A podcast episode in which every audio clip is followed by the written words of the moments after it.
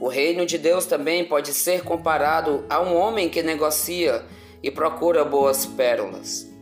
Quando encontrou uma pérola que era realmente muito valiosa, foi, vendeu tudo o que tinha e comprou aquela pérola.